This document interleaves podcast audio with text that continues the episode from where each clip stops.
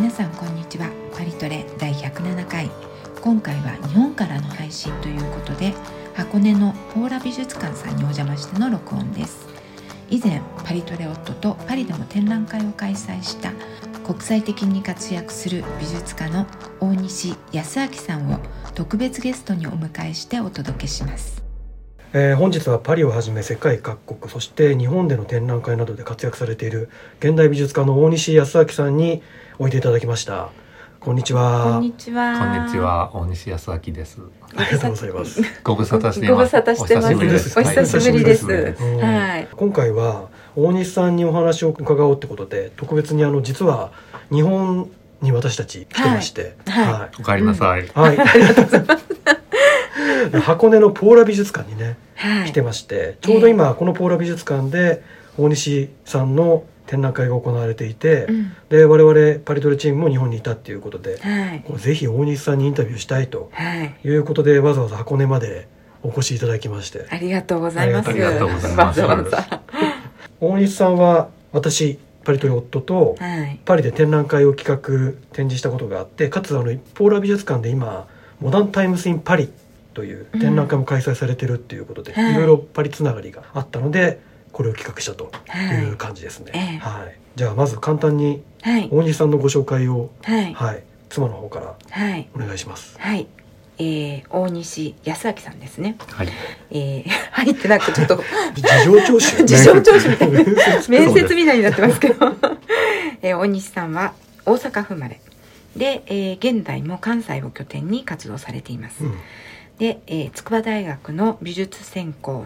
そして京都一律芸術大学大学院の彫刻専攻を修了されてうん。ポーラ美術振興財団の在外研修でイギリスにいたんですか？そうですね。1年間イギリスに滞在して、まあ、その間、はい。えっ、と、展覧会をしたりもしていました。うんうん。はい、もうとにかく作品が独特ね。大規模ですよね。そうですね。部屋全体を使ってうん。展示をするね作品になっているというものが多いです。え、うん、でも世界に通用するコンセプトのインスタレーションがもう大注目されてまして世界中で、アメリカフランススイス台湾そしてもちろんね日本でも、うん。もう世界各地でものすごくたくさん展覧会に本当ですよ。ね、うん。上映されてますと。はい。で夫とは2015年に夫がパリでグループ展を企画した時にはい。展示をされて、うんうん。そこからの知り合いということですね。知り合いではもうちょっと前からに知り合ってたんですけど、その時にお願いをしてうん。展示させてもらったということえですね。えはい。ええでまあその後レンヌっていうねフランスのブルターニュ地方の町とか、うんベルギーのブルッセルでも展示があって、まあ、その時に夫が一緒に泊まりがけで作品制作をお手伝いしたりという泊まりがけでね。ねえ関係その説はいろいろとお世話になりました。こちらこそ楽しかったね。合宿的な感じでね。そうですね。うん何日間ぐらい一緒にいました？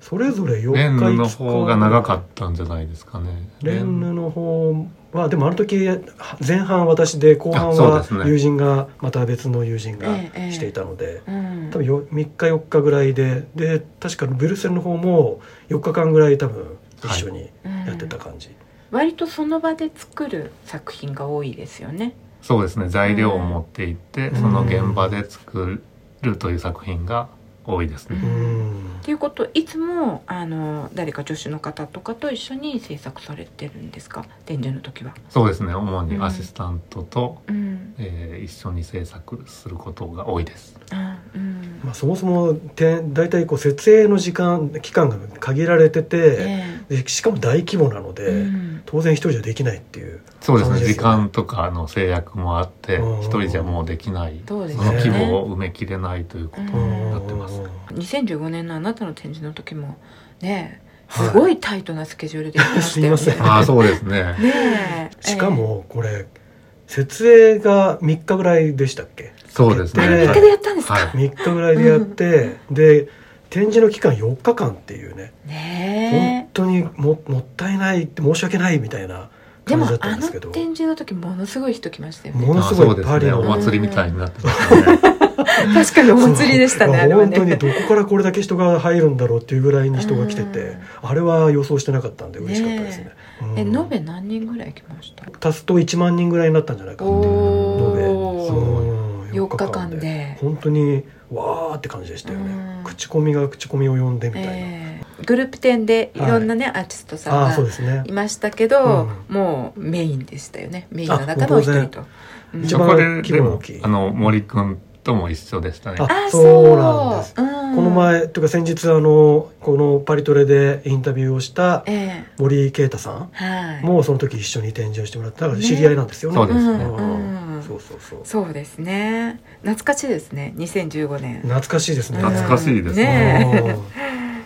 で現代美術家って言ってもいろいろと本当作品のスタイルってあると思うんですけど、ええ。キャンバスに絵を描く人もいれば、うん。オブジェみたいな作品を作る人もいますけどうん。大西さんのいわゆるさっきも言ったインスタレーションうん。でかなり大きな展示空間をつ使ってしかもなんかこう見たことないっていう風景を作るうんっていう、でもうその場の空気を変えるかのような作品で、結構現代アートっていうと考えないとわからないおアートもね結構作品としては多い中、そうですね、うん。この美術を知らないっていう人でもおおって思える、うん。で直感的に感じてうん。驚いたりできて、でその後でコンセプトを知るとうん。さらに「もうなるほど」ってういうね、ん。みたいな。そんなんかこうアートはこうあってほしいっていうなんか僕も個人的にいろいろ意見あると思うんですけど、個人的にはこう本当に理想系といううん。感じがするんですよね。ねえ、うん。今日はもうそこ深掘りですよ、そうですね。ううんん。なんでこんな人の心に訴えかけられる、ねえ。ね、作空間を作ることができるのか。で最初に私が作品を見たっていうのが、うん。やっぱりパリだったんですよ。ええ。であのメゾン・オブジェっていうデザインの国際見本市があるんですけど、うん。そこでインスタレーションを企画されたやつを展示されててうん。これが2014年そうですね。でしたかね。2014年にパリでこの時初めてパリで展覧会したぐらいじゃないですかね。あそうなんですか、はい。うん。まだ僕あれメゾンエオブジェって読めなくてマイソンオブジェットって読んでた時ですね。いいですね、はいマイソンオブジェット、はい。でもそうですよね。読み方違いますもんね。もう全然な、ね。そうですね、うん。なかなかパリの文化に初めて触れた時ぐらいですうね、ん。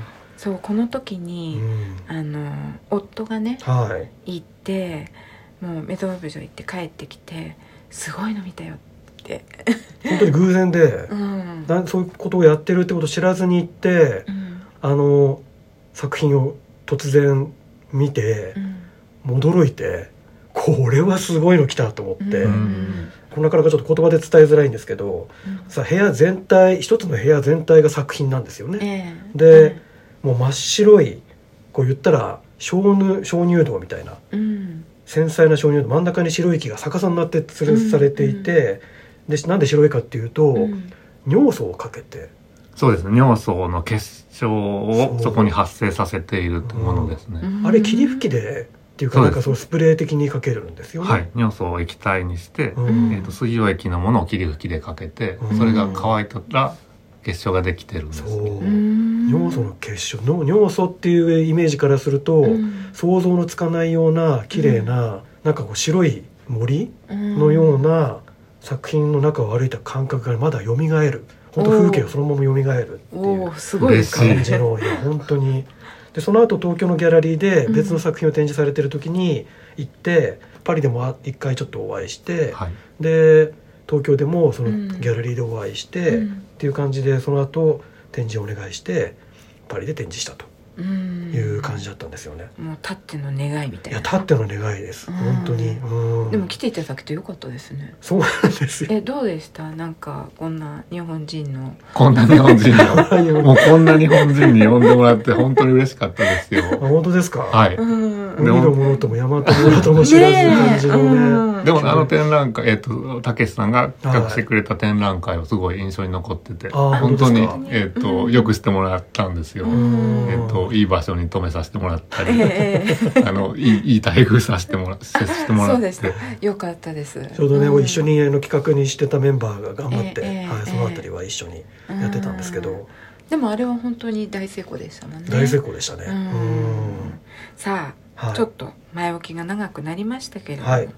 そんな大西さんとうん、今日はアートのお話をねそうですね。して。いきたいと思います。はい。はい、でまずどうしましょうかね。子供の頃の話とかその辺からいきます。いきなり遡って。いきなりあわかりました遡で、えっと子供の頃から芸術とかアートとかに興味ありました？そうですね。えっ、と、うん。美術の時間がまあ好きでしたね。学校うん。に小学校に行ってる時の図工の時間とかも好きだったし、うん。まあ、最初はそう絵を描くのが好きだっうんたと思いますうね。んうん、最初は絵を描いているうんのが楽しかったんですけど、やっぱ兄がいて僕、うん。兄の影響とかもあってうん。絵を描いてたんですけど当時はやっぱお兄ちゃんの方が絵とかうん。工作とかがまあ上手くて、えいくつ違いですか？えー、と3つ違いですね、うんでそれをまあ真似して作ってるんですけどやっぱりお兄ちゃんの方が上手いみたいなものが子供の頃のあの記憶にはありますね、えーそれでも絵描いてるのは好きでしたね、うん。えなんかお兄ちゃんの方が上手くて悔しいとかあったんですか？悔しいけどそれは超えれないような気がしてましたね。なんか弟の感覚ってそういう感じみたいですね。あそうかもしれないです。親御さんがとかそういうことでもなくその絵お兄さんが絵を描いたり自分も描いたりとかっていうのはなんとなく始まった感じ。そうです。でもえっと両親もなんか作るのを仕事にしてて、まあえっと父はうん。バスの整備士をしていて、母は縫製の仕事をしているっていう感じで、んなんか作ることは近かったんですけど、うっんていう環境に育ちましたうね。んえーでもそれがそのいわゆる彫刻家はい、を志したわけじゃないですか。そうですそれは何ね。かこういつぐらいとかこう何かきっかけがあったとかあるんですか？えっと彫刻を意識したのはうん。多分僕、えっと高校に入った時がうん。美術系の高校に入ったんですよ。うんでそこに入って2年目ぐらいで、えっと彫刻とか絵画とかあ日本画とか洋画とかううんん。から選ぶ時に彫刻を選んだのがきっかけで彫刻なんですけど、うん実はあの絵描いてるの時は、うん。なんかもっとこうポスターのようなことを描くのがすごい好きだったんですよね。うん。だからちょうどあの今パリ展で、はうんあの見たポスターの絵とかがうん。すごい美術の教科書に載っていて、うん。ちょっと蘇ってきた感じいもうん。してますね。うん。あパリ展っていうのは今。そうですねポーラ美術館さんでやってる「モダンタイムス・イン・パリ」っていう展覧会の中にそうですね。カッサンドルのノルマンディー号っていうポスターが船を真正面から捉えたようなポスターがあるんですけど、うん。なんかその絵が美術の教科書に載ってたか載ってないかなみたいなことは思い出して見てましたけど、うん。なんか、えっとまあ、えっと、グラフィックデザインうんみたいなことが最初は興味あって、うん。レタリングとか、へー。あ意外。えっと、うん。レタリング検定の一番簡単に取れるやつをうん。取りに行ったりしてましたね、高校の時。そうですね。えじゃあレタリング検定レタリング検定の一番最初に取るやつ持ってますね。お でも、あの、から、カラス口ってわかりますか？はい。カラス口でまっすぐの線をうんポスターカラーで線引いたりするのとか、それはもう中学の美術の授業でやってたりして、うん。ポスター書いたりするの楽しそうだなと思って、うんなんかそんそんなことで仕事にありつけないかなとかうん。当時は思ってたような気がしますね。へカラス口って懐かしいですね。カラス口懐かしいですよね。今でもあるんですかねカラス口って。まあ道具としてはあるーんでしょうね。道具としてはね漫画家とかがね使うのかどうかとかそれで全部フィニッシュってことはないんでしょうけど。そうですね。でもまあ当時僕らがポスター描くときにそんなにやっぱり、えっと、イラストレーターとかを使って、フォトショップとかイラストレーターみたいなことじゃなくて、うん。えっと、なんかか紙をこうどう配置したり、うん。どういう構図にしたりみたいなことをうん。したりするのとか、うん。まああの高校の時とかでも、えっと、ビジュアルデザインの学科があるんですけど、うん。その人たちが、まあ、ある企業の、えー商品を仮定してポスターをデザインするみたいなことをやっていたりするのを見てて、うんうんまあかっこいいなみたいな憧れみたいなのありましたうね。んでも彫刻。それがなぜか彫刻。それはなぜかなんですか？それはまあ、えっと、えっと、言ってしまえば、あの、彫刻、あ、えっと、大阪市立工芸高校という学校にいたんですけど、うん。あの、女の子の方が多い学校なんですよ。うん。で、一クラス40人で、え男子5人うん。女子35人っていうそうなんですあのかハーレム。そう比率なんですけど それでこう10人ずつに分かれるのかな？ええデザイン日本画用画彫刻。でその時に彫刻の先生が、うん。えっと男子生徒がいた方がやっぱりこういろいろ作業的にななんか持ったりとかはい。多分そんなんで男子がいた方がいいから、うんうんあー君と君こっちみたいな感じで。えそれは強制ですか？強制というわけ。いやなんかあれみたいな感じで雰囲気になっちゃったとこもありますね。ええなんかこっちの絵画の方行きたくなかったの？いや思ってたけどでもあ彫刻ってまあその時行ってみても面白いかなっていうのはああった気はしますね。えそんなぼんやりっていうかうんそんなきっかけが最初の彫刻に入った入り口でしたけど、え意ー入り外な口がそところでれでその先生いなかったら彫刻行ってなかったかもしれない。あそうですね。なかかったかも。ったかもしれなないですね。かったかもしれないですへね。ーえそれって高校の高校の2年生じゃなかったかなあれを選ぶ時は。おえー、運命ってわかんないですね。ねえこれは知らなかったですね。ん。そうですね。んえ今その先生に感謝とかしてます？あもうもちろんしてます。先生聞いてますか？ねえ大西さん先生に感謝してます。本当ですよ。でも実際ね うん。それがなければ今のお兄さんはないですよね。そうですよ。多分。ね。そうですね。でもまあ、えっと美術、えー中学校の時の美術の先生え。とか、まあ、こもちろん高校の時の先生とかもですけど、やっぱ、えっとその時に影響を与え与えてくれたというか、うん。ことには感謝してますね。ん。高校の授業でそこで初めて彫刻とねうん。え出会ったっていうことですけれども。彫刻が面白いと思った瞬間みたいのってあったんですかね？これで行こうっていうふうに思うっていうタイミングがどっかであったってことですよね。実際彫刻を勉強し始める最初ってなんか粘土でなんかか、うんうん。形を作って、あはい。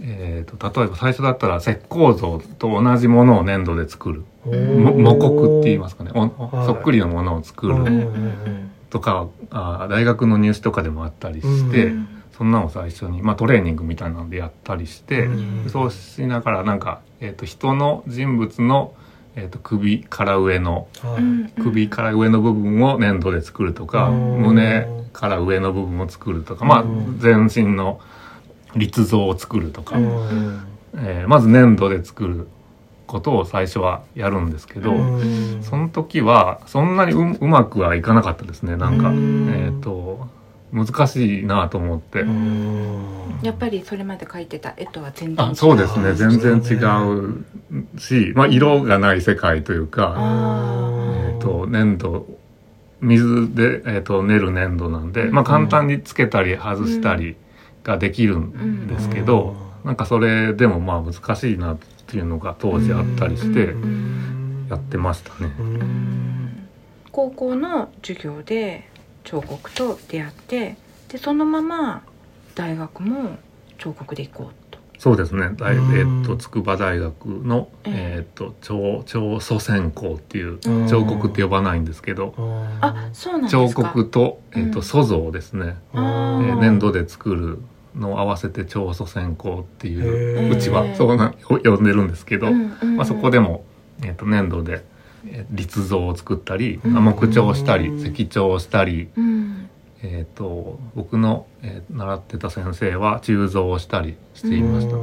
鋳造っていうのは？鋳造は、えー、とブロンズうん。鋳造をはいしている先生に教えてもらっていて、うんうん。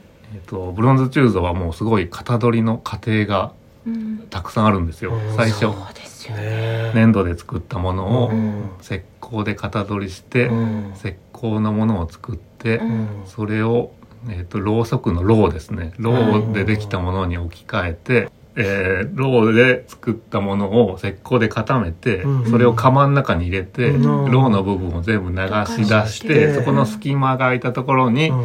えー、とブロンズを流すっていう、うん。もう本当に型取りがたくさんえー工程の中に入ってうん。いるようなうん。先生に習っていて、へで僕はそうしているうちに、うん。なんか、えー、と型取りすることっていうことにうん。すごい興味を覚えていったんですね、うん。多分。でその型取りってことで言うと今それこそ大西さんが作ってる作品になんか話が近くなってきてて、うん。うん。なんかこう割とあれですよね。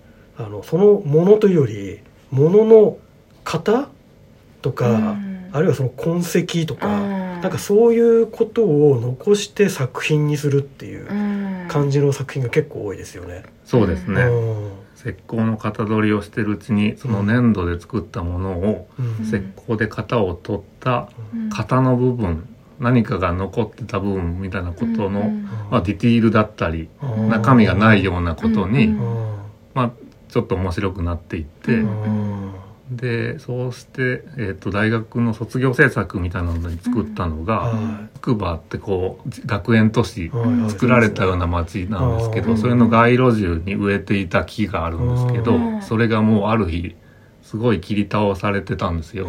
まあ多分、えっ、と、もう育ちすぎたのかな。で、学園としてこう、うん。自分らで作った町のために植えた街路樹を自分らで切って並んでいる状況はなかなか、あの、衝撃的なものがあって、うん。まあこの木を使って何か作ろう。まあ、ええと思って、うん。で、その横並びになっている、倒れてる木を、うん。まあ、もらってきて、うん。で、その木の表面に、うん。えー鉄板ですね。薄い鉄板。はい。うん。薄い鉄板、だいたい。5センチかける20センチぐらいの鉄板をうん。貼り、貼り付けてって、ん。で、溶接をして、溶接をまあくっつけていって、うん。で、まあそこに全部釘を打っていってるんですよ。はいで、それ木に対しそうですね。まあ固定して、まあ全部木を覆うように、うん覆うんだけど、全部を覆い切らずに小さい窓を開けて覆っていくんですよ。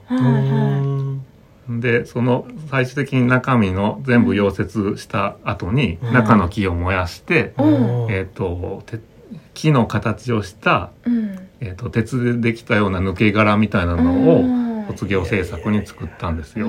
えそれ木ってどのくらいの大きさだったんですか？えっとね、直径40センチぐらいの木を、うんうんまあ、正確に言えばその時にうん。10センチ幅ずつぐらいに切って、うん大きい、えっと、ドーナツ状にはい。つなぎ合わせたものはい。を木のベースとしているんですよ。うん。だからあんまりこう見た目には、えっと、木の状態には見えないんですけど、うん最初は円環のものをうん卒業制作でうん作りましたね。えその直径40センチぐらいで長さ長さが、えっとね、230センチぐらい。結構でかい。結構大きいですようんそうですね。ねの円、円ですね。うんえそれを燃やしたんですか？その燃やしたんです。え どこで燃やしたんですか？えっと、大学の横の芝生生えてるところで燃やしましたね。えそれいいんですか？えっと、き良かったですね、当時は。よかった。え誰かに許可とか取った？あ大学の時、えっと、最終的にと、取んなきゃいけないことになりました、ね。そうですよねはい。取って焼き芋しましたね、でも最後に。焼き芋。最後にそこで焼き芋しながら、うんえまあ結構その中の木を燃やしきるまで、えー当時半日とか、まあ6時間ぐらいかけ、かかるんですよ。結結構か構かかるんね。うんで、それで中身を燃やして、その最初に言った、まあ窓みたいな部分を残したとこから灰のようなものを出して、うん。抜け殻にして、うん。で、最初に、えっ、と、打ってった木が、はい。円、円のっていうか木の中心に向かって全部こう、はい。残っている状態になっている作品っていうのが、うん。卒卒業制作で、うん。うん焼き芋はその窓から入れたんですかで、あの、まず焼き芋は、えっと、その、えー、焚き火の中に入れてましたね。あじゃあその作品の中で中では焼いてなかったですね。あそうなんですわざわざ中入れなくてもね焼けるんだからってそうですね。はいでもなんかちょっとこう感慨深いじゃないですか。感慨深い。作品の中で焼いた焼き芋を食べるとか言ったら。ね。ねまあそうですね。もう最後はなんか6時間ぐらいかけて焼くと、最後もう疲れ切ってるんですよ。うん。と、まあ作品としてなんかできてきたのとか、残骸として残ってきた感じに、うん。まああの、いぼーっとなる感じですね、最終的に。え一人で焼いたんですか？当時でもちょっと、あの、た楽しく何人かでみんなで焼いてましたね、うん。当時。う。んなんかそういう発想って面白いですね。どっち？焼き芋？あうん違う違う。なんかその作品を焼いて仕上げるっていう。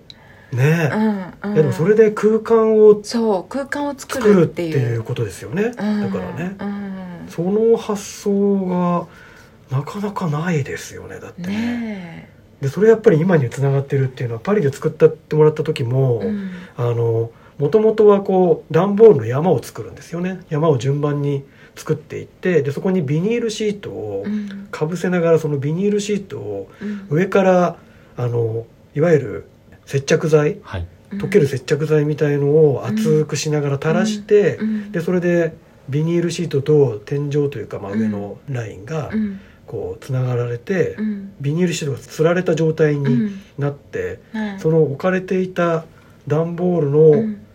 外側というか、が残る。そうですね。でそれがまるで山のようなうん。形になってうん。残ってものすごい美しいわけですよ。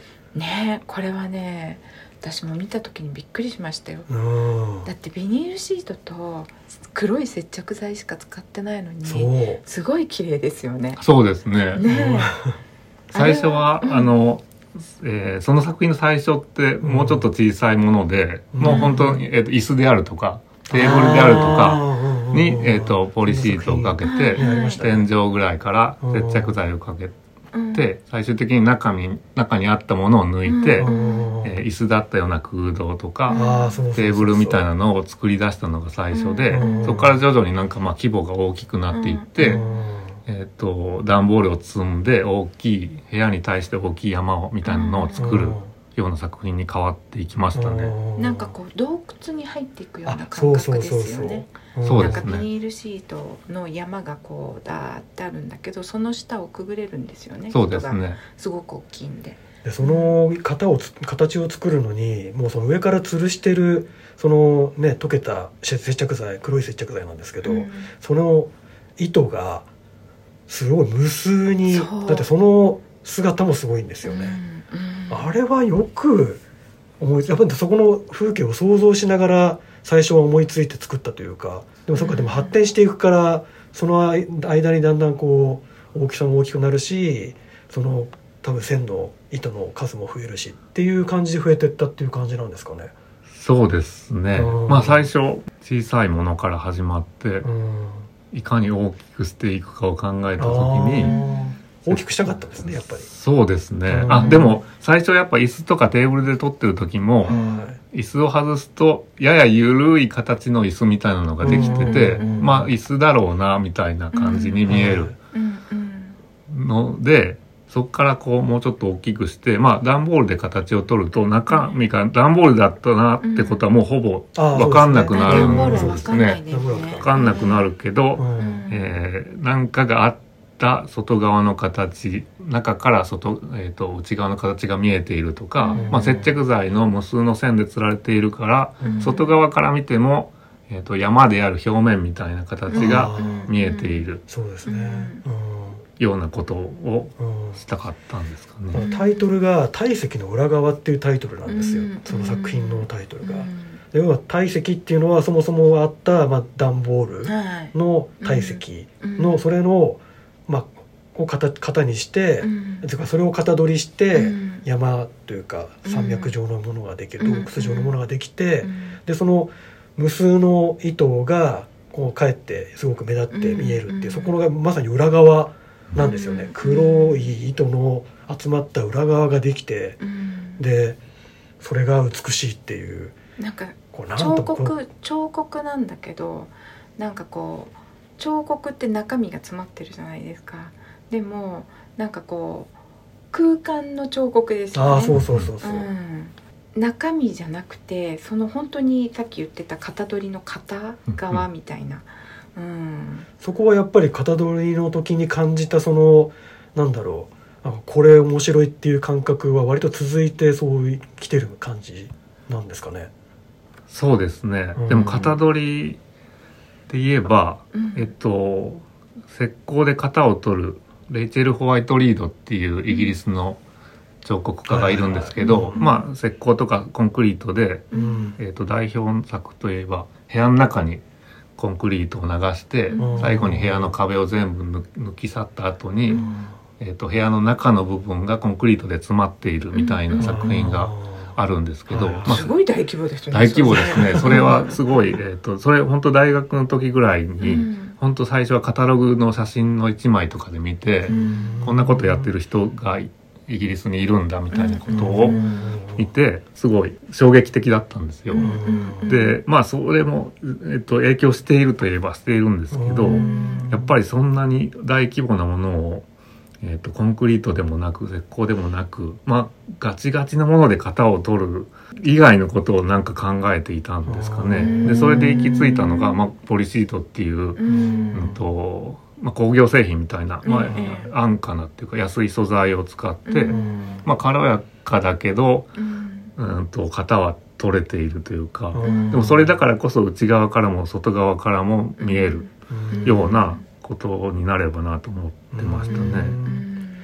うんあのパリでやっていただいた後だったかにあの車の広告？あそうですあね。ね、車の広告をあれそれをやってね。ねうん。で車が、まあ、要は体積のその元の形があって、うんで同じようにビニールシートで上から、うんあの接着剤を垂らしてはい。でしたっけ、うん。それはそうですね。ベンツの会社からメルセデスのうんからお話があってうん。シュツットガルトまでああのシュツットガルトまでベンツの型を取りに行きましたね 当時。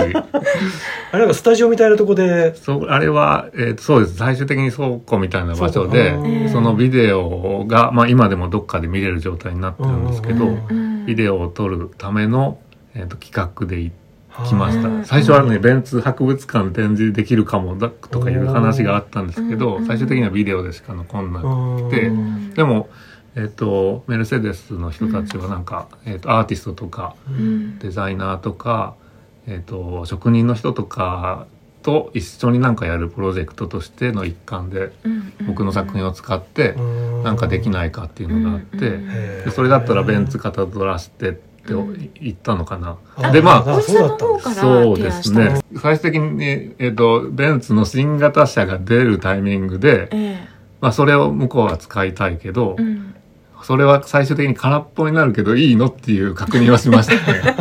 そうですよね。なんかちょっと皮肉めいてないのうんこれはみたいなことは言いましたけど、まあ全然そんなことはあの問題にはなんなくて、うんその、それを記録で撮ってくれましたうね。んあれが非常に多分な分かりやすいというか本当に車の形で、しかもその、さっき軽やかっていうビニールシートだから風でもちょっと揺れたりね。するしとかって、うん。その軽やかさがうん。その車のなんか疾走感じゃないです。なんかそういうのとちょっと割と調和するっていうか話が合うっていうかうん。感じでかっこいいんですよ。これもし YouTube でもし見れるんだったらぜひ皆さね見ていただきたいんですけど。うんそうですね。うん。今も映像見れるはずですんね、ね。うん。という形で割とこう体積のうん。縁とか裏側とかううん。んなんかの形の縁とか空間の彫刻とか、そういったことに割と象徴される感じなんですけど、ええ。今回のポーラ美術館の作品もうん。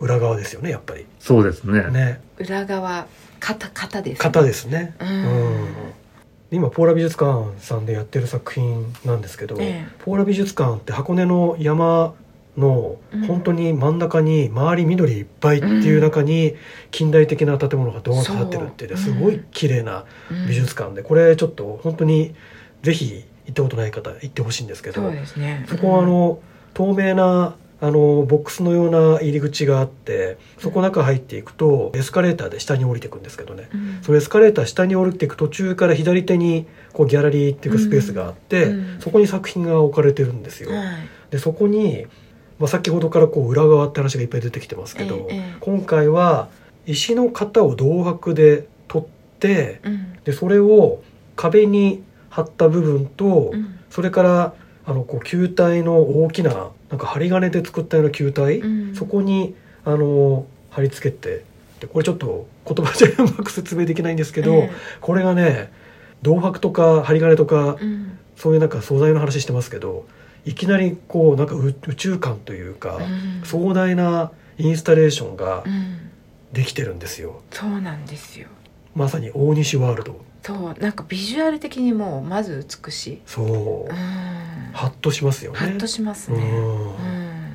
ちょっとこれ詳しく説明してもらえますか？石の型を銅箔で取るっていう、そうですね。相変わらず型取りの作品を続けていて、うん。境の石といううん。あの名前を付けていて境目の境境目の境にの石ですね。うん瓦の石を型取りしたものをうん銅箔で型取りしたものを使って、えっと一つは、えっとギャラリーのスペースの方に、えーは貼り付けていってるというかうん。壁にそれを貼り付けていってるのと、うん。もう一つ天井の開いた手前のアトリウムギャラリうんー、アトリウムのスペースには、はい。えっと鉄で構造を作って、うん。まあ、球体の構造をうん。いつ5つ作っていて、うんでその上に、えっと配置しているというか、まあ、貼り付けていってるんですね。うん。ギャラリーのスペースっていうのはまあ白壁で3つの壁が白でうん。一つなんかまあえー入れ物のような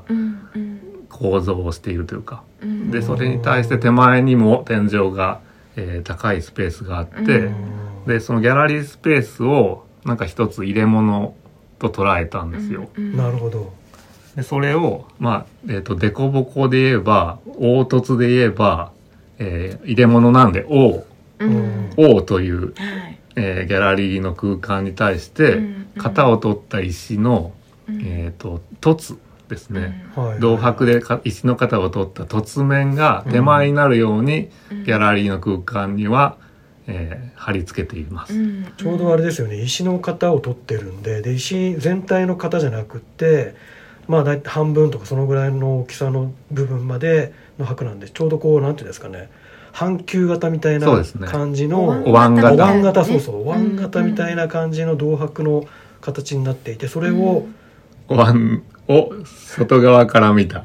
お椀の底部分が、まあ、うん。出っ張っている半球が出っ張っている状態のものを、えーギャラリーの空間には配置してでその構造体うん。針金で作った構造体は凸凹のうん凹凸で言えば凸ですね。うん。はい。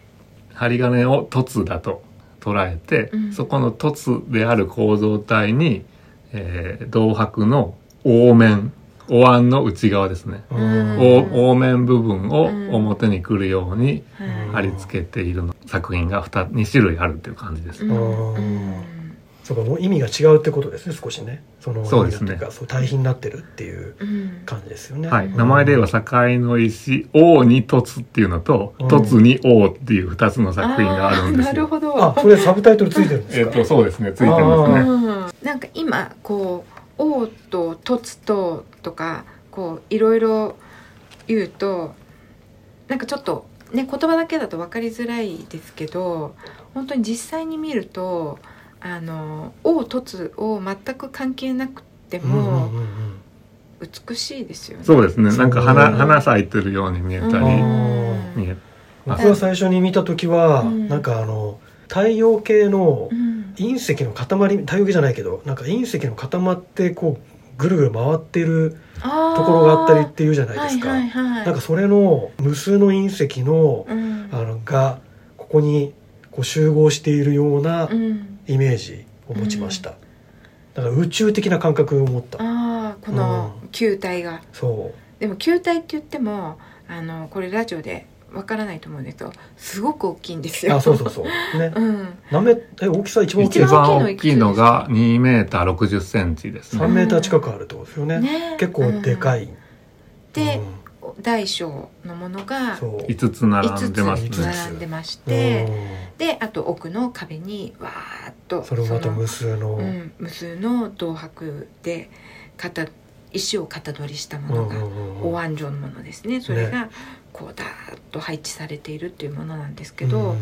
この銅箔っていうのはどこから来たんですかね、えっ、と銅箔を使い始めたきっかけは、うん。えー2022年ですかね。うん。京都のは展覧会で京都スチームという展覧会があって、いうん。そこで、えー、とアーティストと企業とか研究機関と、うん。あのマッチングみたいなことをして、うんうんえーアーティストが作品を考えるみたいなコンペがあったんですよ。うん。でそこで、えー、と京都にある会社のうん。福田金属白粉工業さんというところに銅箔の材料提供をその時にしてもらったのがきっかけですね。うん。これが一番最初のあのこの石の形を銅箔で型取りするっていうのの一番最初の、そうですね。一番最初ですすね。うん。はい。うん、でその石は河原で拾ってくるんですよね。そうですね。瓦最初の考え考えてたのは、うん。瓦全体を、まあ、写し取るというかトレースしていこうみたいなことを考えてましたね。すごいなんか壮大なコンセプトですよね。ねえ。瓦全体をトレースする。ね。その型を取ろうみたいな感じですね。そうですね。その型取りの作品をいろいろ今までやってきた中で、うんこの時考えたのが、うん。えー瓦の石をうん。トレースしようということ。です。すごいです。ねでもまたなんで瓦の石だったんですか、うん。そうですね。その型取りをしていく中で、うんえーっとその体積の宇田川っていう接着剤で山を取った作品の後に、まああの、えーっと木を使って最初にお話しちらっと出てた、はい。その白い結晶の尿素はいでっていう作品は木を逆さまに釣っていて、うんえーっと地面までの間の空間に接着剤が垂れてるんですよ。うん。でそこにまあ白い結晶が出ているんですけど、ええ。まあ、自然のなんか形みたいなのをうん借りてというか、まあ、うん自分では作れないようなうん。形を借りて作るようなことを考えていて、はい。まあ、木の型取りをしようかなと銅箔でですねうん。その引き続き木の型を取るかとか、まうんあ、地面を取るかとかはい。地面に対して、うん。まあ、銅箔をか型取っていくかなとか、うん。まあいろいろ考えてたんですけど、うん。なんというか石に行き着いたんですね。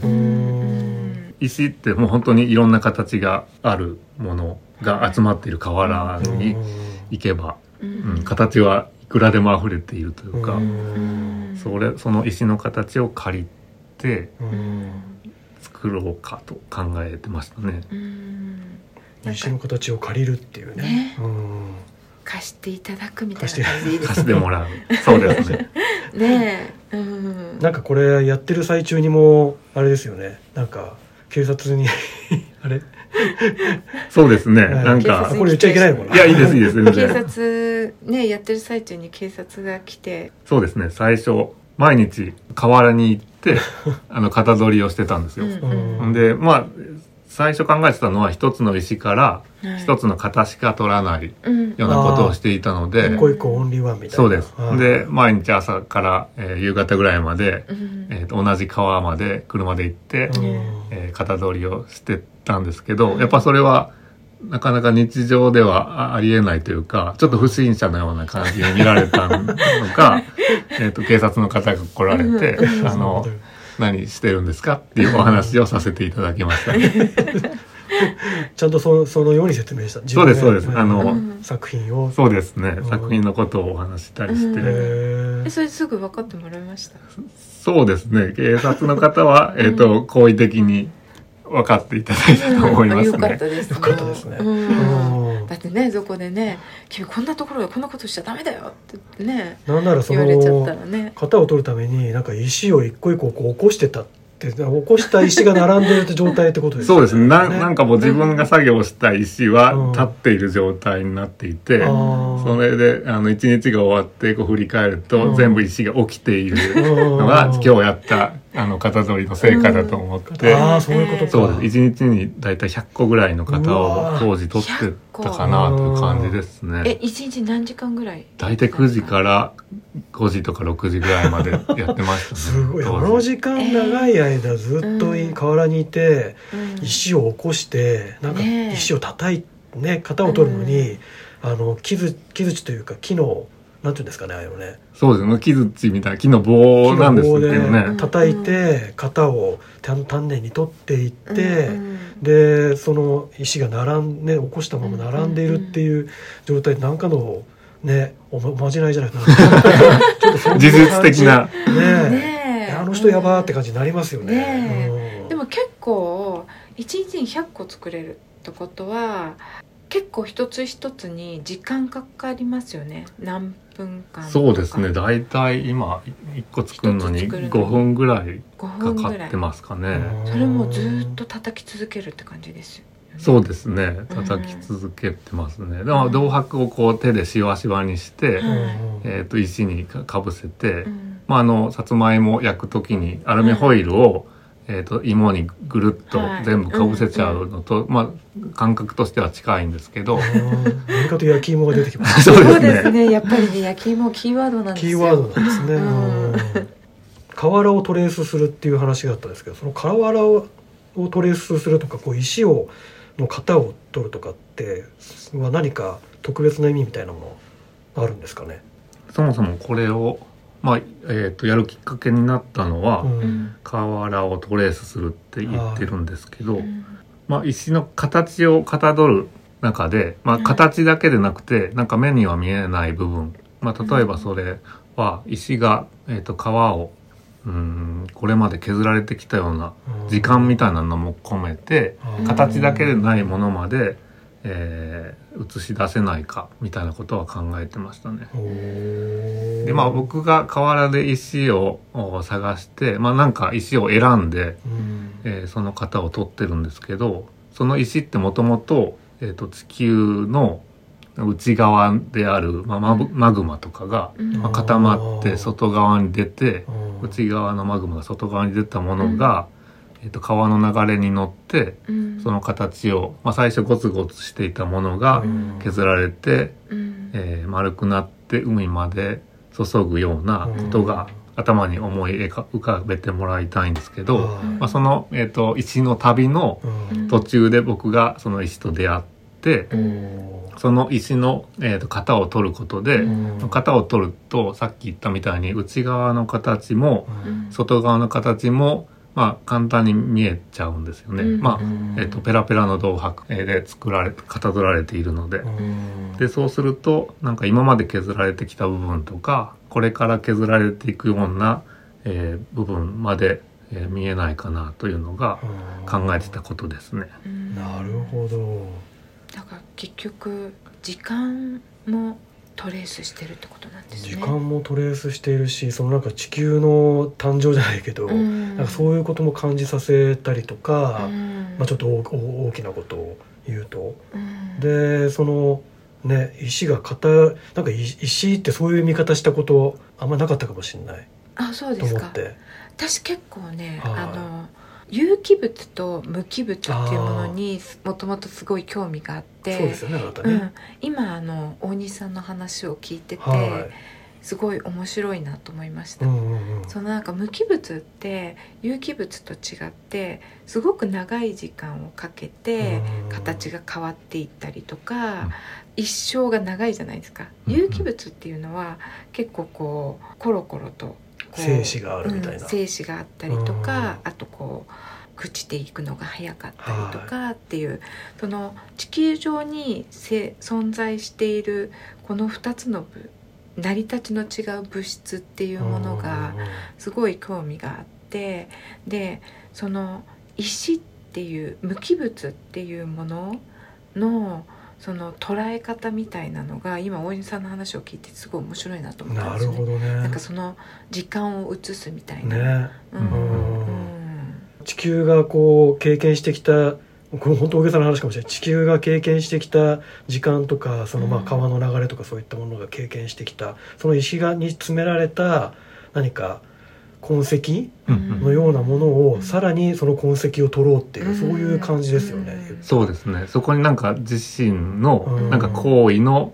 えー、と積み重ねみたいなのを、うんえー、と加えていきたいのかなと思ってますうね。ん。でまあえっ、ともう一つ加えると、うん。川をたどってまあ大きく言えばですけど地球の表面を川を流れて、その石が地球の表面を動いてきたんですよ。うん。でそのことをまあ僕はその石という一つの塊の上にうん。銅箔を沿わせて、うん。その表面を、えー、と辿るというかまあ撫でながら、うん。その表面をたどりながら叩いていくのは、うん。なんかこう一つの球体と自分が向き合うというか、うん。が、えー、とそれと石が移動してきた過程みたいなのを少しこう重ね合わせて見ているとこもありますね。それこう石に銅箔を叩きつけてるその作業の間っていうのは、そういうの割と考えたりするものなんですか、そうですね。本当朝から、えー、と夕方まで作業していると、うん。同じことの繰り返しなんで、うん。それをやってるのでこういうことまでなんか考えてああそっか。大げさな本当にこの人何言ってんだろうぐらいのことまで考えてるのかもしれないですね。えー。でもなんかそういう大げさなことまで考えられるっていうのがアートの凄さだと思う。ねうんうん。えいや本当に。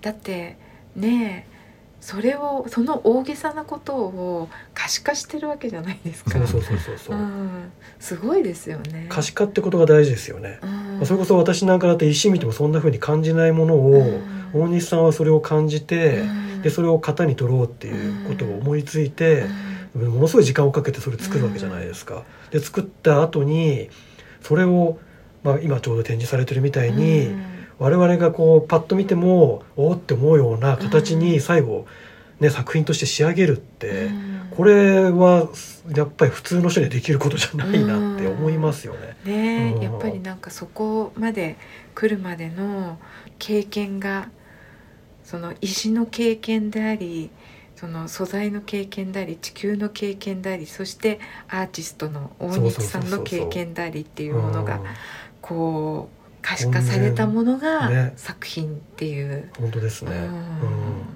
これ今も話してて思ったんですけどそのじゃあ銅箔とかこうさっきのビニールシートとか、あの割とこうなんでしょう。普通に言ったら本当素材みたいなうんうん。うん。ものが結構、まあ、素材として多いじゃないですか、うんそれってあえてですか？今回の、まあ、はい銅箔で言えばまあそんなにまあ日日常にありふれた素材とはまあ言えないんですけど、うん。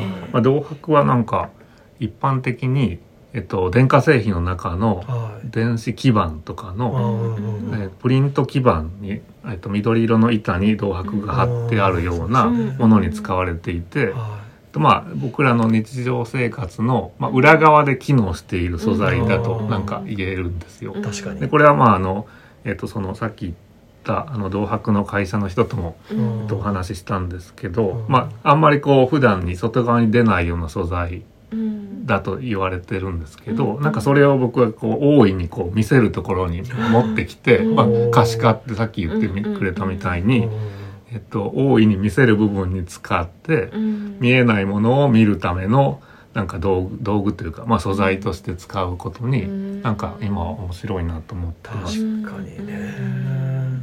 でまあポーリシートとか、えービニールシートとかはもうちょっとこう日常的な素材って言えるかもしれないですけど、まあポリシートってそのさっき、えっと話してた、えっと薄いポリシートが接着剤で浮いているみたいなのって、ううんあの本当にもう、えっとスーパーのお刺身をこう入れとくような うん本当に一番薄いシートを、えっと大きいロール状のものをうんつなぎ合わせて、えっと、大きいシートを作ってるんですけど、あれってもうあの使い方としてはあれですね塗装養生？なんか壁とか塗る時にまあ、床に、えっと敷いておいてペンキ塗って最後汚れたからそれをままとめて捨てちゃうみたいな、うんえー素材なんですよ。うん。でまあなんかそんなに誰も気にしないような、うんむしろそれ自体は作品というか作りたいものとはならないうん。ようなものを使うっていうところがなんかちょっと面白い部分でもあり、まあ、な残らないところのうん。苦悩でもありますねなんか。うん。え残らないっていうことはあまあそれはそうですね。苦悩ですか？苦悩というかまあ残す、うんとまあ自分で残らないようなところを狙ってたんですけど、うん。でも結果的にやっぱ、えっと今となっては写真とかビデオとか映像とかでしか残ってない、まあ、苦悩と言えるかわかんないですけど、うん。まあその時のあの展覧会でしか、えー見えないようなものだったりもしますね。うん。ねえ。ですよね。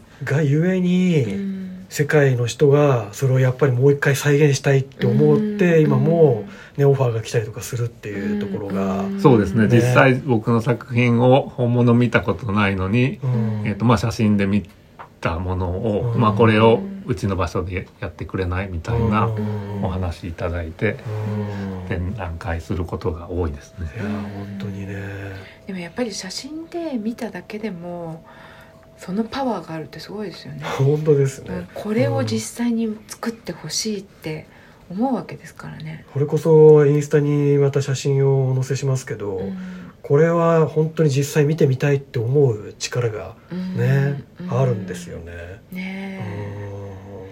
じゃあちょっと我々もあの先ほど石に銅箔を。実際にね、うん、銅箔で石の型を取るっていうはい作業をうん、してみたので、ちょっとその様子をですね。音で。音で。トントントントンという音で。はい。ちょっとお聞きください。はい。はい。覚悟ですね。くしゃくしゃにしたいんですよ。でくしゃくしゃにしたやつのシワをまあ潰していくことでこのシワをつけたものを叩き潰すことによってこんな感じになって、えーしっかりするのでまずはこの状態を石置いといて目指してシワシワにししたいんですよ、はい。どっちかの手をに押さえつける。どっちかの手をなんかまあ石だと思ってそれを軽く覆いかぶせるというか。なるほど。まあこんな状態でシワシワの銅箔っていうのをまずは作ってほしいんですよこれは大西さんが編み出したテクなんですそうですね。でも簡単に穴開いちゃうのでそれを意外と穴開きやすいんだしやすいのと出来上がりがしっかりするために先生いい具合になってるね、それも何個やってると思ってるのなんかね。やっぱり経験がものを言うんですよ。うだよね。こういうこう手の仕事というのはですね。そうですね。でこれで手である程度押さえつけたらもう叩く準備できてるって感じですね、じゃあもう叩けるぞ。叩ける普通に太い方で叩くと広く叩けて、ちょっとこうくぼんでるとことか用に細い側が作ってあるだけで、均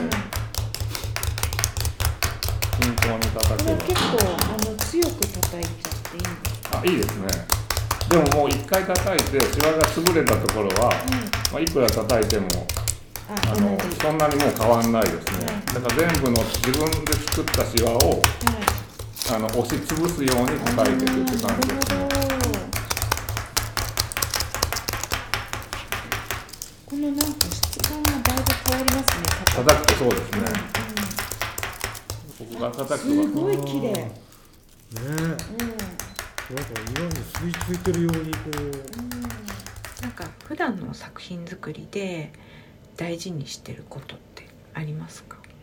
えっと最初からずっと続けて作品の型を取るっていう話をしてるんですけどうん。なんかそれって本当に、えー自分で作り出せないような形を借りてきて作っているので、うん。えー自分の形を作るっていうことをちょっとまあ半ば諦めていると言えなくもないんですよ。うん。えそれは例えば今回だったら石だったりとか尿素のあの白い鍾乳洞みたいなのだったら木だったりとか。そうですね。今回であれば石の型を取っていて、うん。まあ、自分で、まあ、それをもちろん作ってるんですけど、え自分だけのオリジナルの形を作っているという感覚よりも、うん。石の形を借りているとか、うん。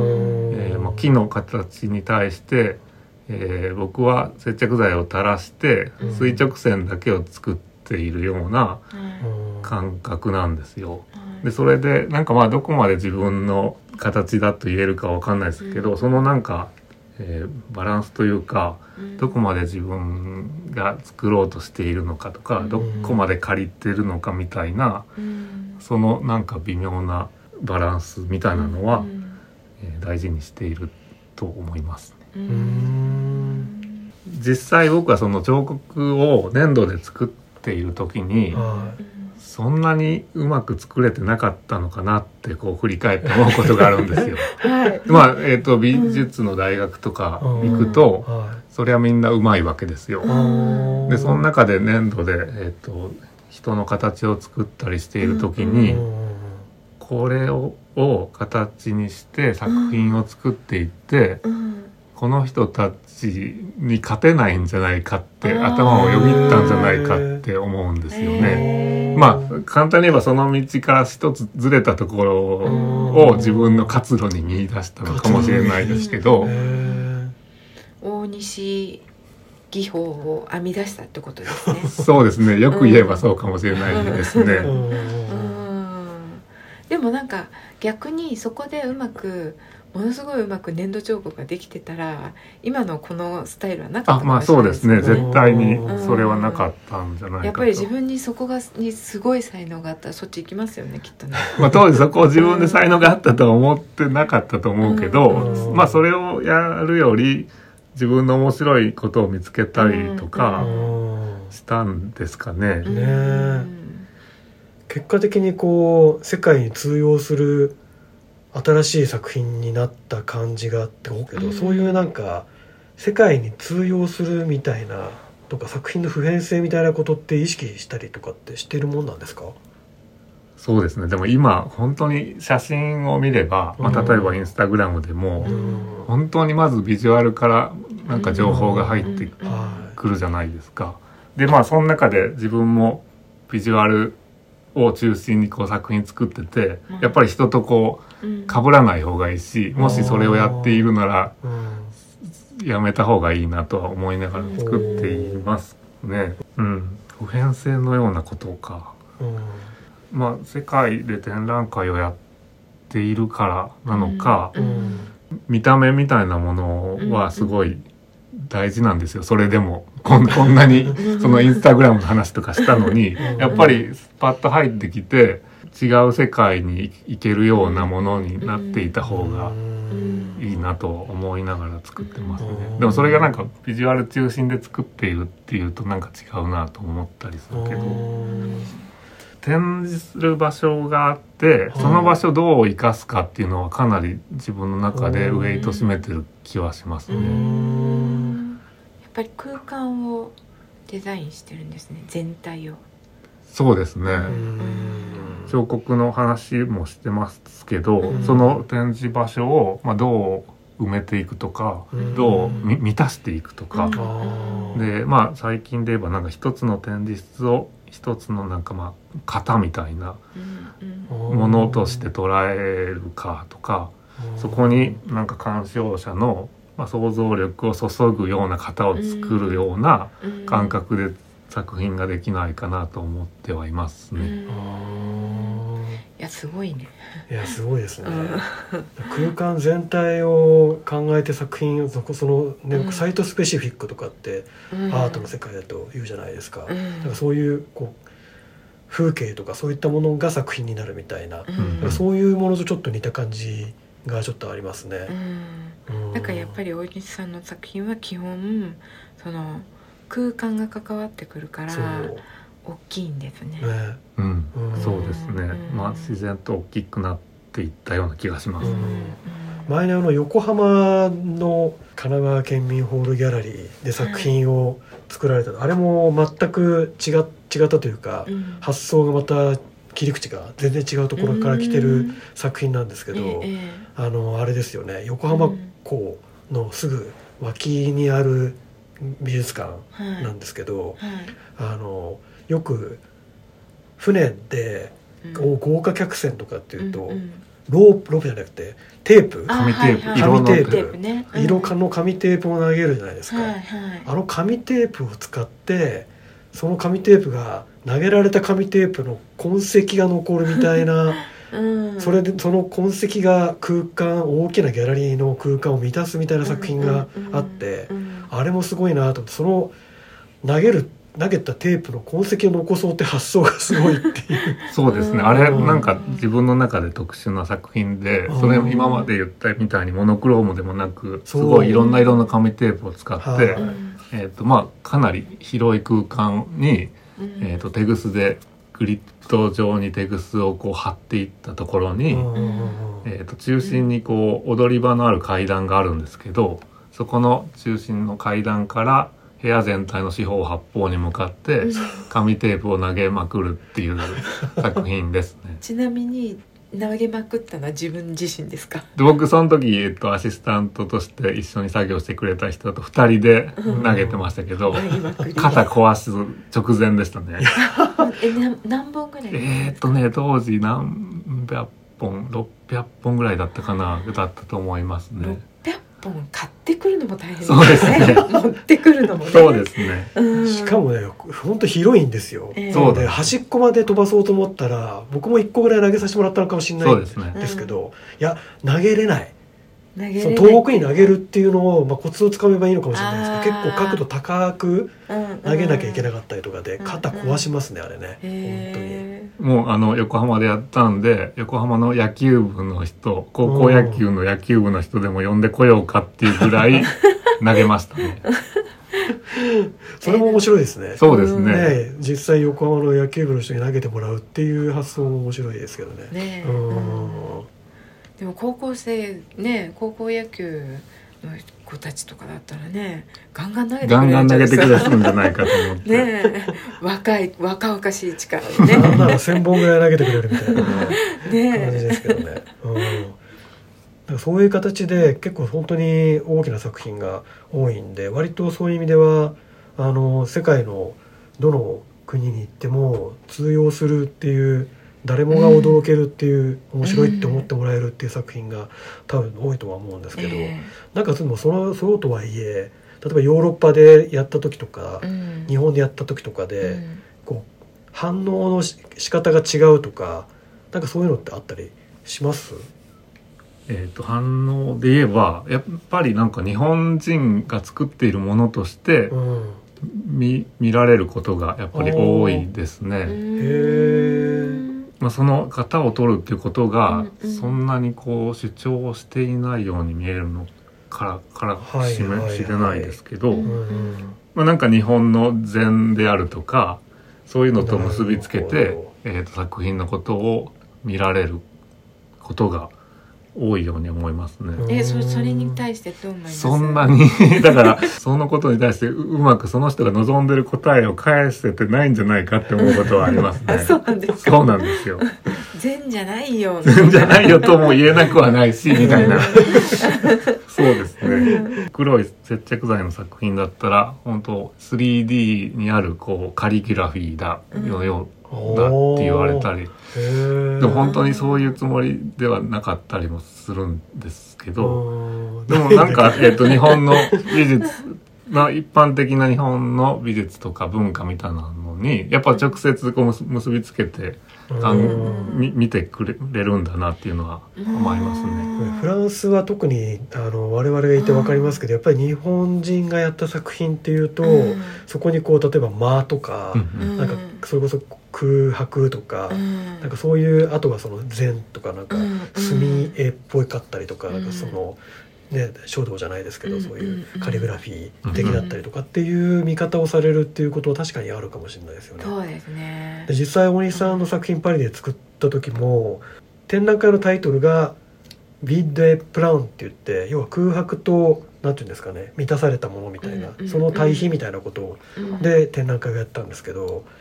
空白のうん部分を大西さんの作品が担当したみたいな見見られ方はうんした気がしますね。うんうん、だからそういうなんかあれを見てその間間を感じるっていうか、うんこれ日本人がやったんだからここは間なんだろうみたいな解釈のされ方をするっていうのは確かにあった気がします。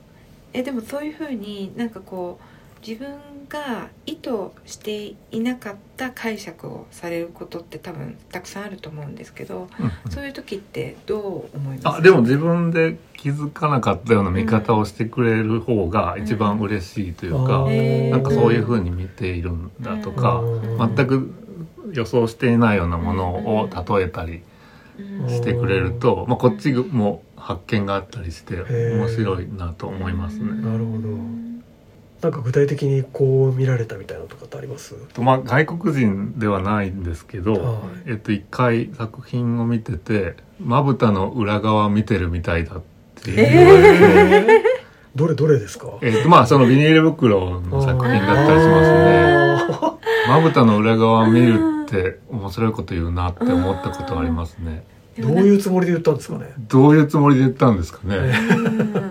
うんでもなんか、ままあ、大石の裏側っていうタイトルでもそうですけど、うんまあそのあるようでないようなものとかに近いのかもしれないんですけど、うん。なんかまぶたの裏側を見てるっていうのは、なんか、それ、ほんまにそれ見てないやろみたいな。見 でえもなんかそれを普段は見えないところをはい。見せてるっていうあまあそうですね。ですよねうんうん。きっとね。可視化されてないけれども、なんかそれを感じさせるような作品がそこにあるっていう、うんそうですね。まあ、そうん。そういう意味であれば面白いなと思ういやなんか嬉しいなっていう感じですへね。ーあとまあ外国の人だったら本当に、えっ、とすごい作品良かったよっていうのをいちいちちゃんと伝えに来る人はたくさんいますね。えっと本当にただただ良かったっていうことを言いたいがためにうん。ずっと待っててくれたりしてすごい良かったうんって言ったりしてくれる人たちがいたりするのは。うん。それはね確かにフランス人なんか特にそういう人多いですよね、うん。なんとかこの感動は伝えたいみたいな、そうですね。作家に伝えたいみたい意な外にその感動感動っていうかその感想は良かったしか言ってなかったりするんですけど それを言うために待っててくれたりする。英語で言ったらワンダフルみたいなことを伝えたい。がゆえにずっと待ってるみたいな、はい、そうです。ね。可愛いね。そう。うん。まあこれでもそういうところ正直なのいいですよね。すごい正直。うん。うん。じゃあ例えば逆に、まあ、フランスの時でも他の国でもいいんですけど何か困ったエピソードとかありますか？それこそもうあれですよ。たけしさんえ？に来てもらった時のお話ですけど、うん。まあ、アシスタントをえ連れてフランスのレンヌで展覧会をやったんですけど、うん。その時ちょっとまああのアシスタントのパスポートのうん。有効期限の問題ではい。急遽空港で僕のアシスタントが、えっと飛行機に乗れないということになってしまって、うん。2人で行く予定のところ僕一人で、うん。その作作品作りに向かったんですけど、うんそれはもう慌てふためいて、うん。その飛行機の途中でなんか杉浦さんたけしさんにうん。メール書いて、うん。えっと作アシスタント来れなくなったんでうん手伝ってくださいっていうのをお願いしたのが レンヌの展覧会ですね。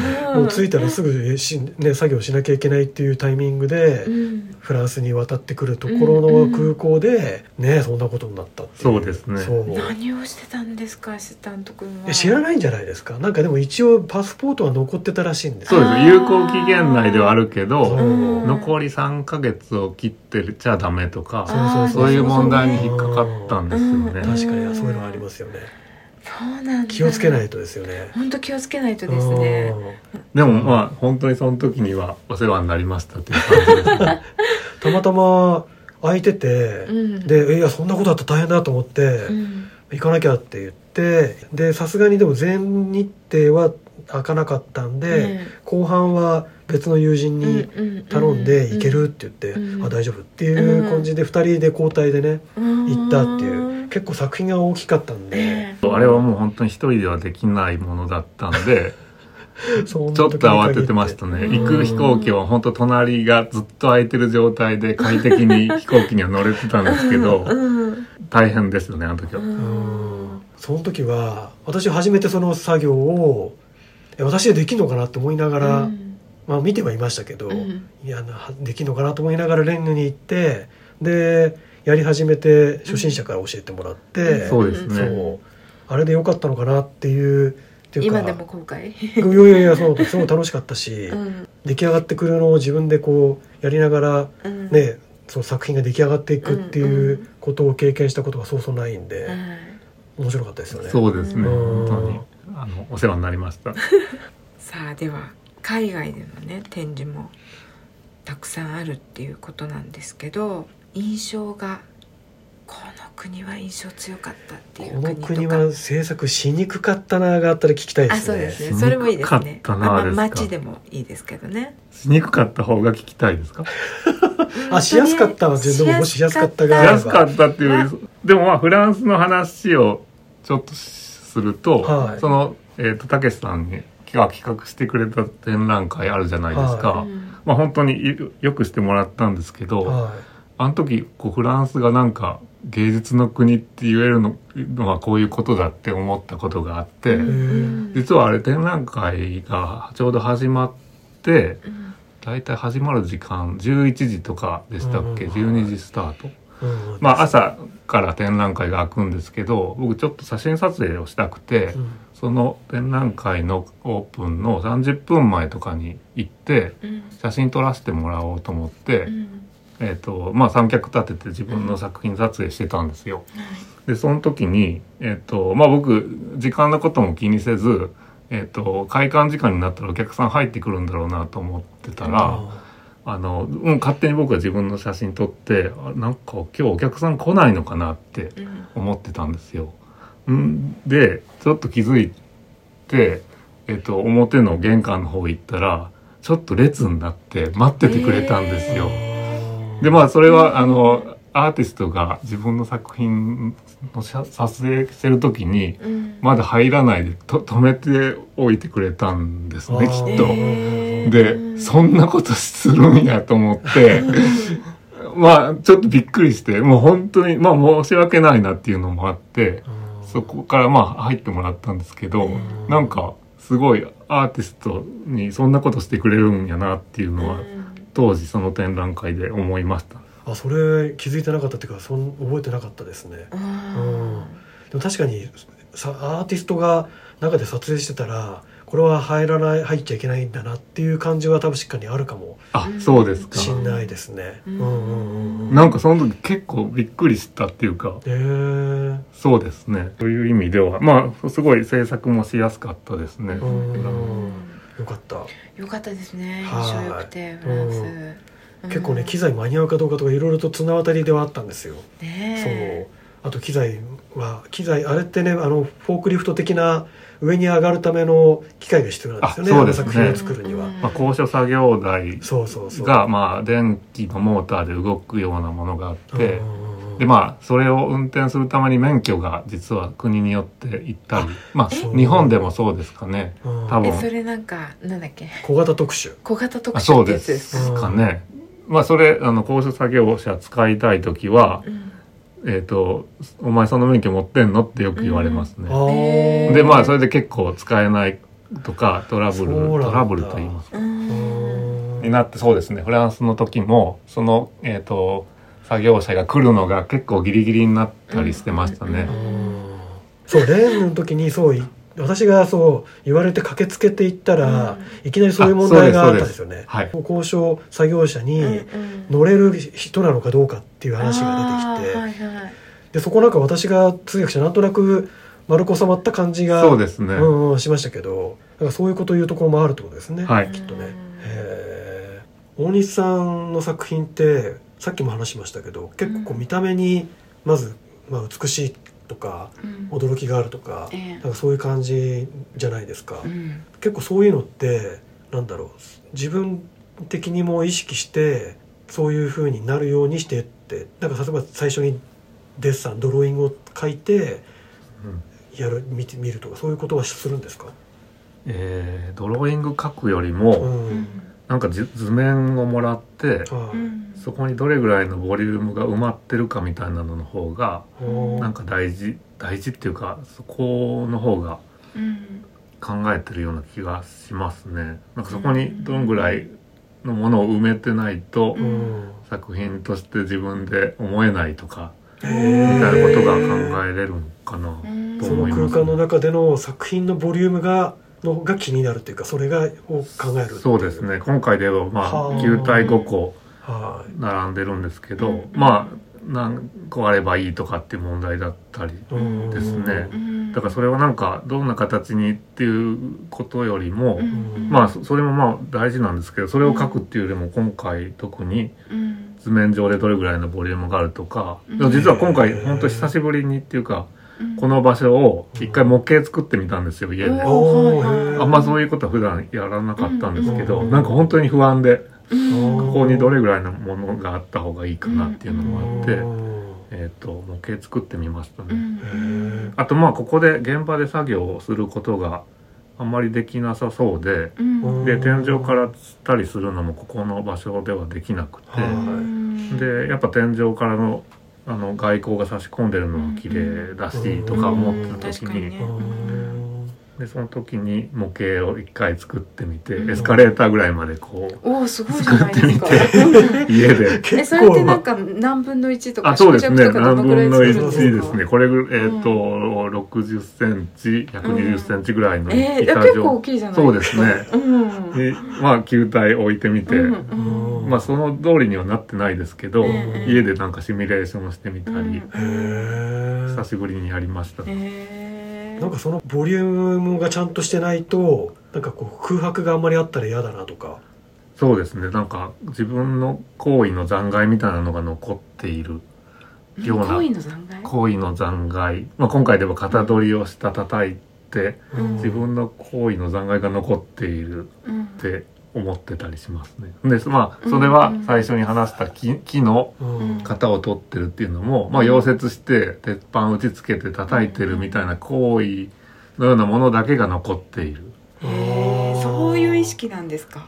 がありますねやや。でそうそう考えた時に、うん。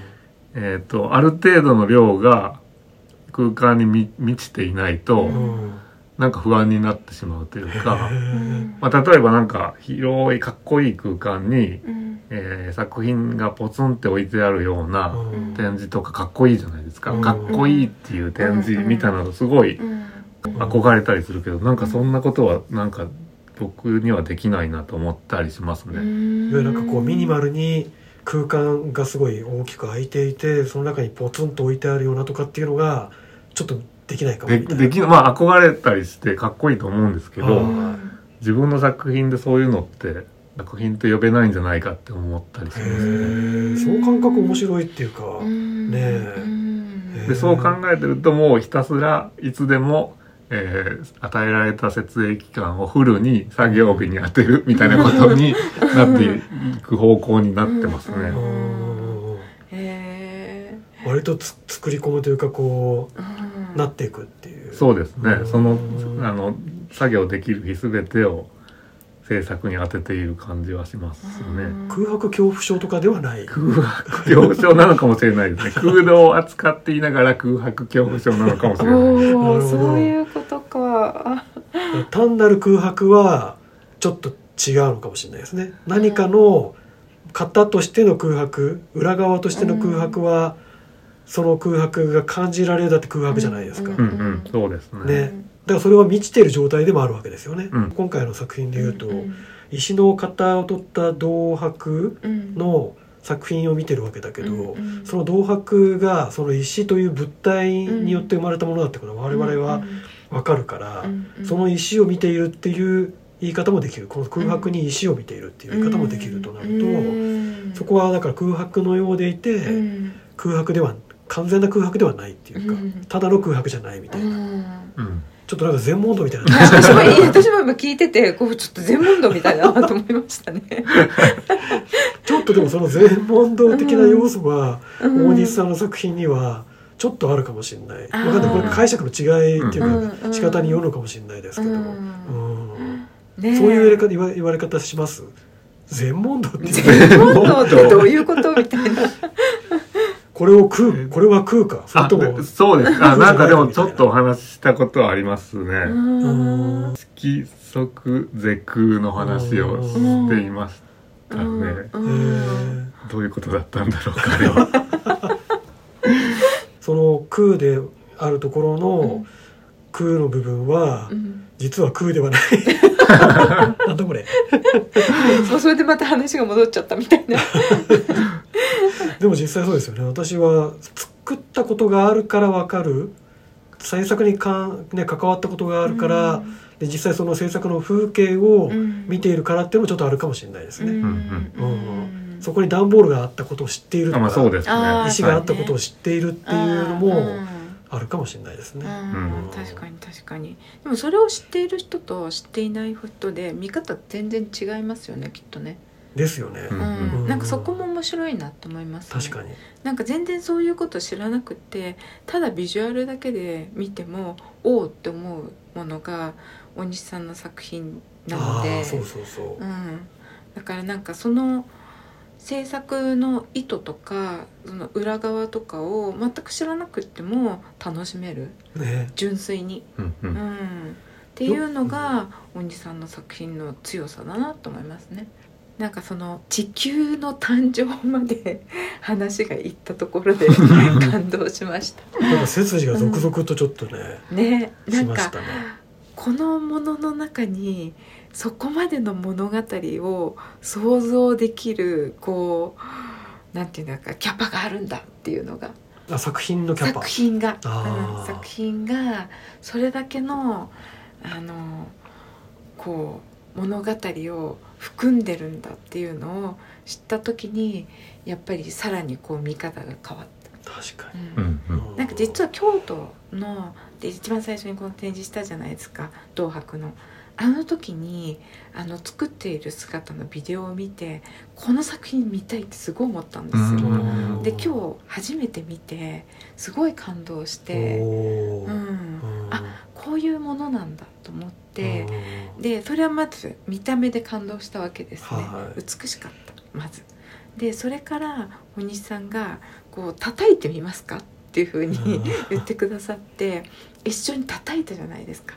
あれでまた感動した、うん。うん、なんか石を映し出すっていうかなんかその時間とかその石の痕跡とか記憶とかそういうものをこう自分の手でそこのいわゆるこう可視化していくっていううん。作業がなんかねすごくこう尊いものに思えいやてでも本当に、なんかねう感動したんですよ。うん。なんかこういう感動の仕方があるんだなと思ったんです。うんありがとうございます。うんうん。なんかあの小説読んでとか映画見てとか感動あるじゃないですか。はいなんかそういう感動と違うんですよね。ううん。ん、なんか物を作る単純に作るっていうものの感動ともなんか違って、うん初めてした感動の種類だったなと思って、うんうん、それがねすごく今日はあの大西さんにわざわざ来ていただいてよかったなと思いました。ありがとうございます。たくさん最後褒めてもらって。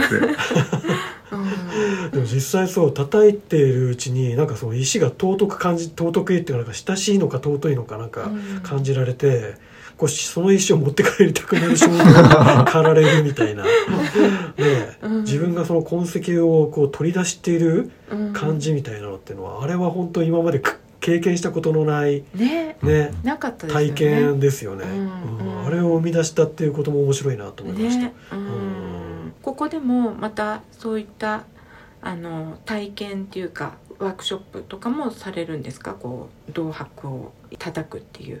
ワークショップで言えば、えっと、今まで、えっと、福岡のレジデンスアーティストインレジデンスをしたり、はいあの、えっと、千葉の、うん。えっと、養老川のとこで、うんえっと、はい滞在制作した時とかうんもワークショップで、うんえっと、一緒に作ってそれが作品の一部になっているものとかもあって、うん。今ではもうどれがどこで作ったものかはわからないんですけど、うん。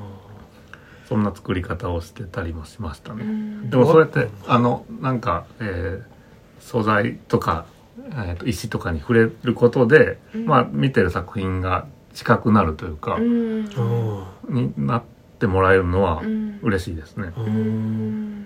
実際ワークショップ参加された方とかでそういうなんか反応とかってなんかありました？そうですね。一回まああのやり方をあの教えて、はあの教えるともう、えっとずっとあの黙々と作業をしてくれる人とかいたり結構もうあの作業としては飽きちゃう人もいたり、うん。人によってはいろいろなんですけど、い、えーでもやっぱり銅箔は、まあ、アルミホイルにあの近いですけど、ねあんまりこんなさ材料に触れることもないので,、うん。でまあ、見た目キラキラしてるというかう、ん。あの綺麗ですよねですね。うんでであの面白がってくれる人がたくさんいましたね。うん。あれの銅箔の最初のペラッとした状態だと本当にまあど金属の箔って感じなんですけど、まあ、色も綺麗なんですけどそれをこう石の形に丸めてっていうか型をこう作っていくと、またすごい綺麗になっていくっていうかシワが綺麗なのね、うん。シワが綺麗なんで すって そうシワが綺麗です。そうなんです。うん。あれはなんか体験ねしたしたくなる感じですよね。ね、ううんん。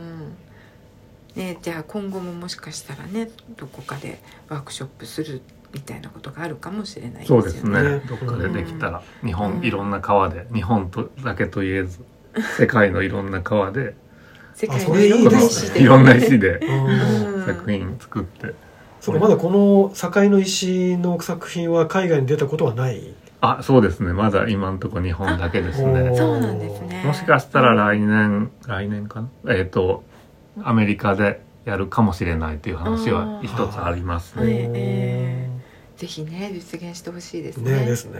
うん。どっかこういうところであの展示してみたいとかってあります？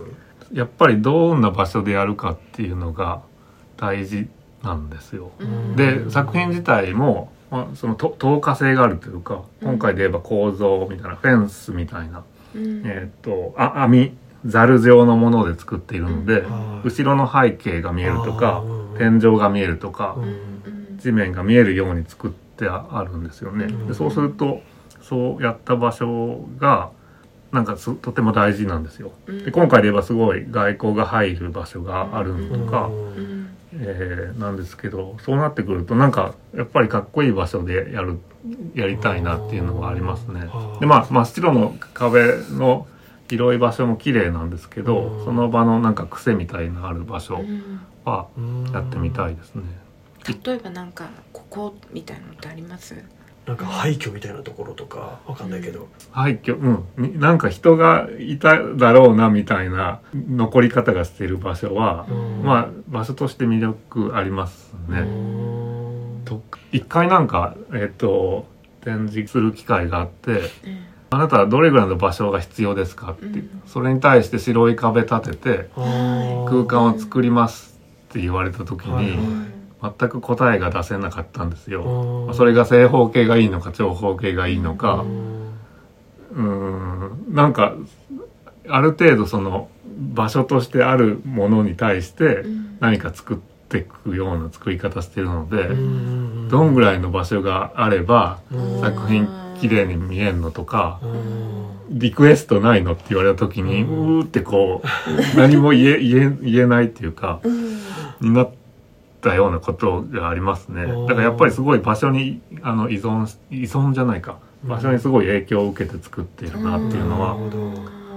確かにさっきの話を聞いてると、うん。その場所を決められた場所があってでそこに対して作品のありあり方というかボリュームとかを考えるってことだとすると、うん。確かにじゃあどのねサイズが適切なのかっていう答えってなさそうな感じ、そうですね。ねですよね。はい、だからなうん。かの場所に使ってたとかうん。であったりするとまあそそこからを取っかかりに作ったりもできるかなっていう感じかな。その場の情報があった方がいいなんかまあ面白いですねやってて。うん。それ面白いですよね。うんなんかそのあるところに自分の作品をこう当てはめていくみたいなうん感じ。だってそこにうん残っている記憶とか多分人の痕跡じゃないですけど、うん活動の痕跡なのかなんかそういうものがあるとそこからこう導き出せるものがなんか出てくるみたいなうんうん、感じだったりするんですかね。そうですね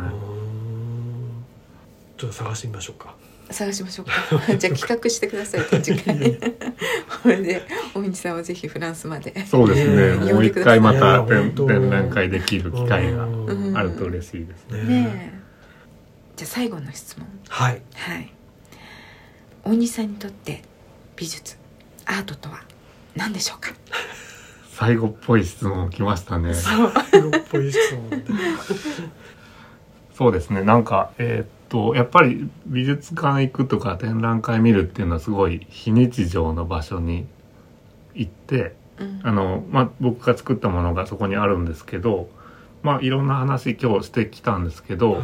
やっぱ見えてなかったものを見るための場所みたいなことになれなるといいなと思いますね。うん。まあ、僕の作品を通して、まあ、今まで見てたものとは違うものに見えるとか、うんそれとは違った角度から物事を捉えるみたいなことの経験する場所になるといいなと思ってます。うんなるほど。深い。かっこいいですね。いろいろ考えてきましたから。最後に来るであろう質問に対して。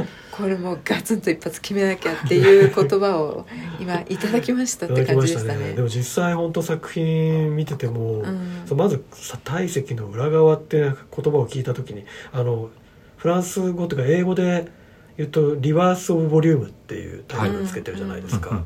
木が逆さまになってるのははい「垂直の隙間」っていうタイトルがついてますね。垂直の隙間もあれですか？やっぱりそういう英語でも同じ意味合いに vertical emptiness。 vertical emptiness そうでした、ん。そう。うん。そのタイトルって結構自分でこれいいなみたいな感じで選そうんでですね。でもそれがありありそうでないようなものだったりとか捉えれそうで捉えれないような、まあぼんやりしているというか全問答ではないですけどそれが何を意味しているのかは、うんあとは考えてくださいっていうところも含まれてるような気はしますね。そういう意味で言うと絶妙なタイトルなんか他にもあの空間の縁とかねうん。あるんですけど空間の縁ってなんだろうみたいな。そうですね。ね。それが一体どこの何を指しているのかうんは言い切ってないんだと思いますね。でもそれこそ体積の裏側とか空間の縁とかっていうのが作品を見た時にほーって思うっていうところがあるっていうのがそれもやっぱり面白いというか,、うん。なんかその新しい発見があるんですよね。その切り口まあコンセプトですけど、うん。そこに発見があってでもう何度も言うように、見た目にも発見があるっていうところの本当にそれこそ見たことのない考え方だし見たこともない作品だしっていうところがやっぱり素晴らしいなって思いますね。うん。ちょっと一ついいですか？はい。こういうのってその作品を新しい作品を作っていく時にね例えばこれなら銅箔を使って石で打ってとかあと,、えー、と体積の裏側ではそのビニールシートかぶせてそうだあのこれで釣ってみようとか、はい接着剤で釣ってみようとかっていうのはものすごい考えて いくんですか？それともなんか最初に頭の中でこういうものが作りたいってイメージがあってそこからそのどういう素材でどういう方法でやっていこうかって考えるんですか？それとも逆ですか、うん、でもたまに聞かれるんですけどね、えっとなんかそういうおそういうものを最初にイメージしてそこに向かっていくというよりは、うん。なんか手先を動かしているという感じが近いですね。うん。えっとまあ、えっと、素材に触れるとか、うん。この銅箔の作品で言えば、銅箔もらった時点で、まあ、石はかたどるか、まあ、何かかたどるかっていうことは考えながらも、うん。まあ、手先で考えているというのが近いような気がしますね。まあ、接着剤を使った最初のなんかきっかけっていうのも、うん。接着剤は全く別の使い方をしてた時に、うん。まあ、糸みたいに伸びちゃったみたいなことがうん。きっかけだったので、うん。まあ、そこに、えー、と考えしたものに向かってって銅箔を探したっていうよりも、うん。素材で遊んでる中でうん。生まれてきた結果に近いと思いますね。面白いですねねなんでこの質問をしたかっていうと、うん。やっぱり結構唯一無二な感じがするわけですよ。大西さんの作品は、うんなかなかどういう頭の構造してんのかなと思って。なんかこう脳みその中でどういうこう回路でものを作り出していくんだろうと思って、ね。うん。うん脳みそだけじゃないんですね。手も。なんか手先で考えてるのが近いかなって。うん。だからいろんな材料を、うん。えっと、触れるのは楽しいですけどね、うん。その時間みたいなのは大事にしたいなっていう感じです。ねというわけで、まあ、大西さんの作品作品の写真はインスタグラムええ。で出していくんですけど、やっうんぱりこれは実際に見たいですよね。そうですね。ね。見に来てほしいと思います、ね。ですよ。うんでポーラ美術館さんでは展覧会が5月19日まで。5月19日まで。あまだまだありますね。まだまだ時間があります、大西さんの作品を見に来てそして「モダンタイムス・イン・パリ」という展覧会をやってます。ここではフランスの1920年代30年代ぐらいのうんうん。パリを中心にした、あのアート界の様子、特にその機械とアートの関係うんみたいなところが語られていて、うんこれあのパリトレで今まで割とお話ししていた時代の話が結構多いのでこれ日本で体験できる割とこう数少ないチャンスということなので、これもまたね見ておきたい展覧会ですね。そうですね。は。はいということで今日は大西さんわざわざ遠くから。ありがとうございまいえいえした。こちらこそ久しぶりにお話できて楽しかったです。ねえ。ね私たちもほぼ本当に。10年10年間、最初に会ったのが10年前ぐらいですね。そうなんで意外と長いお付き合いになってねますけども、まああの大西さんの活躍ははい。あのストーカーのように追ってますあもう 今後また展覧会できるようになんか企画してください。ねこう今度、えー、とこれここが5月19日までで、はい。えーその後にまたスイスの方でもあそう今ですね。年は展はい示がありますよね、世界を駆け巡ってお忙しいですけれどうも、ん。ぜひこれからも我々にねね新しい風景を見せていただけたらと思います、今日はわざわざありがとうございました。こちらこそありがとうございました。ありがとうございました、はい。さあということではい。大西さんを迎えてのパリ取りでしたけれども、はい。いかがでしたでしょう？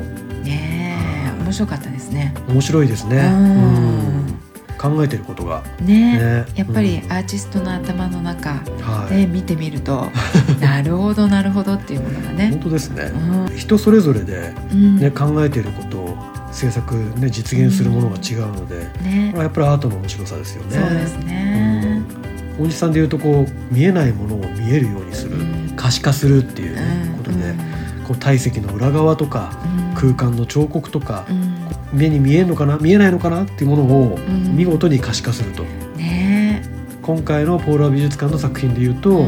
こう瓦の石瓦全体をトレースするなんて言ってましたけど、ねうん。その石の表面に刻まれた地球の時間とか、あるいはこうそこにね美術家大西さんが手を加えてまた新しいものを作るとか、ね。うんそれがまた作品になった時に美しい風景を生み出して場の風景をね空気を変えたりうんね。その展示される場所の、まあ、今回だと光って言ってましたよね。ええ天井から光が差し込んでくるってその光と影響し合ったりうん。姿を変えたりっていう本当にいろいろともう興味深いアートの見方にも関わるようなねお話が聞けた気がするんですけど。本当ですね。ね。うんフランスではねそれが日本人的感覚として理解されたりっていうね。ね。うん。面白さがあったりっていうお話もあって。はなかなかねい、うん、パリ取りにふさわしい。ふさわしい。勉強になるお話でそうですね。したね。パリトレの基本は学びということで。そうですね。でポーラ美術館では今回この展覧会5月19日までうん、うん。開催ということで、ね、まだまだ時間ありますね。ね、うん。うん。初夏までやってるゴールデンウィークもまだやってる、そうですよね。ね感じなのでうんうんぜひ冬の箱根ね春の箱根にお出かけいただいて展覧会をねご覧いただけたらと思いますけれどそうですね。せっかくの機会なのでね、ねたくさんの方に見ていただけたらね。そうなんですよ嬉しいですねって美術館の人みたいなコメントしちゃいました。大西さんの展示あの世界各国でって言いましたけど、うん日本国内で見られる機会がじゃあ必ずしも多いわけじゃないじゃないですかそうですね。ねうん大西さんも一人なんで。そうですね。お兄さん一人なんでね。で今回のポーラ美術館のこの大西さんの展示されてるところってね無料で入れるところです。あ。そうですね。それはね。うん。まあとはいえ、まあ、せっかく箱根まで来てうん。ポーラ美術館まで来たらね同時開催のモダンタイムスインパリもそうですね。パリトレ的にもね、うん。あのおすすめしたいええ。ですしね、ええ。これあの先ほど本編でもお話ししましたけど、ええ。こう1920年代くらいのねうん。こう機械化された文明っうんていうのがこう現れた中で、うん。アーティストがどうそれに反応したのかっていうね、うん。その機械化がどんどん進んでいく中でのええアートのあり方みたいなものをうんこう見ることって本当にフランスはそこが最盛期って言ってもいいぐらいの時代の話なので、いろいろとパリトレで出てくるようなアーティストもうんたくさん展示されてますので、ええ。あと日本のね同じ時代のこれ面白かったですね。それすごい面白かったです。そう。うん。パリも結構盛り上がったんですけど、ええ。日本も盛り上がってたっていうね。そううん日ね。本の美術館よりも、なんかパリの話は結構他でもいろいろ見たことあったんですけど、い。は日本でもそういうね流れがあったっていうのは初めて見て、でしかもなんか表現が面白いなと思いました。あそうね、うんあのポスターとか、ね、地下鉄のポススターとかありましたけど、ね。なんかああいうところすごくなんかヨーロッパもすごく意識しながら、うん、でも日本独自のなんかね表現みたいなものが生まれてってるっていうのがうん。楽しかったですね。ね、うん、あと常設展示ではね、はい。印象派、そうそう、うん。印象派がの作品多かったですねポーラ美術館さんはもともと印象派の作品の所蔵が多いんですよ。あそうなんですか。なので所蔵品だけでもうん。立派な展覧会ができるっていううん。珍しい美術館なので、今回もうん順番に言うとマネモネルノワールピサロとセザンヌ。セザンヌもありました、はい。はい、ピカソもありましたね。あ,、はい。ありましたよあと藤田もね。ああそう。これはちょっと藤田って感じでしたね。何点かね。何点か何点かあるね、うん。なかなかないですよ。なかなかないです。パリでもそうそう見れないです。そうですね、はうん。い、なので、あとやっぱりこのポーラさんで、はい。い、やー今回やっぱりググッときたのおはう。ゲラルト・リヒター。ああね。なんかこう特別にこう展示室があってそうそうそう。あれも感動しちゃいましたよ。最近入ったらしいですよ。あそうなんですか、はい。あのさい割と最新に近い作品ですよね。あはーあれはね希少ですよ、い我々リヒターファンとしてはうん。見逃せなかったですそうねですね、うん。うん外になんかこう遊歩道みたいな散歩道もあねねそうそう。ありますしね。うんうんはい自然の中を散歩してでところどころにね彫刻とかが置いてあったりとかして、うん。この散歩道もとても素敵なので。山の中を歩くのはねね。これは都会の美術館にはなかなかないですよ。ないですね。なかなかないないないですね。ないですね。はい。うんうんやっぱ山ガールを目指す私としては もうそこもちょっと外せないポイントだなと思いました。その通りですね。はい。はまあ、東京からもそれほど遠くないので、はい。まあ、興味ある方はぜひいぜひ。はい、はい。大西さんの展示も合わせておすすめですということで、はい。はい。で、えー今回はですね、うん。また大西さんの作品実際にっていうのはなかなかですけれども、はい。今までのね作品写真でご覧、け。えいいただけるようにインスタの方にもアップしていきますので、はい。ぜひそちらもご覧ください。はい。はい、ということで今回はですねゲスト対談でねいつもより長い番組になりましたけれども、うん。新しい後の見方が生まれたのではないかと、そうですね。思いますね。ははい、ポッドキャストは毎週配信しておりますのでね、いはいぜひポッドキャストのアプリの方でまだご登録いただいてない方、はい。ご登録いただいて、はい。ぜひ毎週お聞きいただけると大変嬉しいです、はい。では今週も最後までお聞きいただきどうもありがとうございました。また来週。さようなら。さようなら